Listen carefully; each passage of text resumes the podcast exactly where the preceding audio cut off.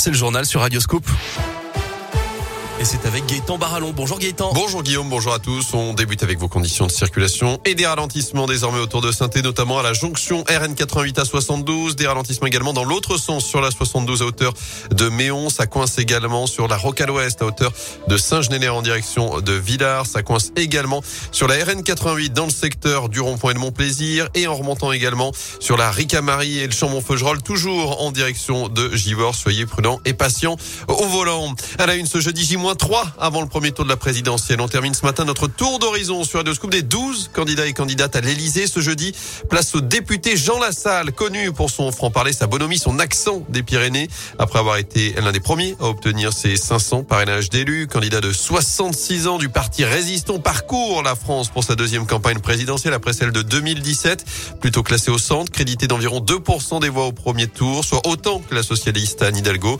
Il mène une campagne qu'il qualifie d'authentique. Je veux une campagne vraie. Je veux reconstruire un État qui redevienne un symbole et un outil pour redonner confiance aux citoyens. Je veux reconstruire les services publics, les hôpitaux, les écoles, tout ce qui va redonner ce souffle. Je dois respirer votre énergie et votre volonté pour qu'ensemble nous puissions redire Vive la République Vive la France. Et le premier tour de la présidentielle, c'est donc ce dimanche. Plus de 30% des électeurs ont prévu de s'abstenir. Selon une dernière étude, c'était seulement 22% en 2017. Notez que dans la Loire, les bureaux de vote seront ouverts de 8h à 19h, même jusqu'à 20h à saint dans l'actu également, ce drame sur les rails. Hier, dans la Loire, un homme d'une soixantaine d'années a perdu la vie en tombant de plus de 6 mètres sur les voies à Rouen dans l'après-midi. La victime n'avait pas de papier sur lui. Son identité est encore inconnue. Une enquête est ouverte pour savoir s'il s'agit d'un accident ou d'un geste désespéré.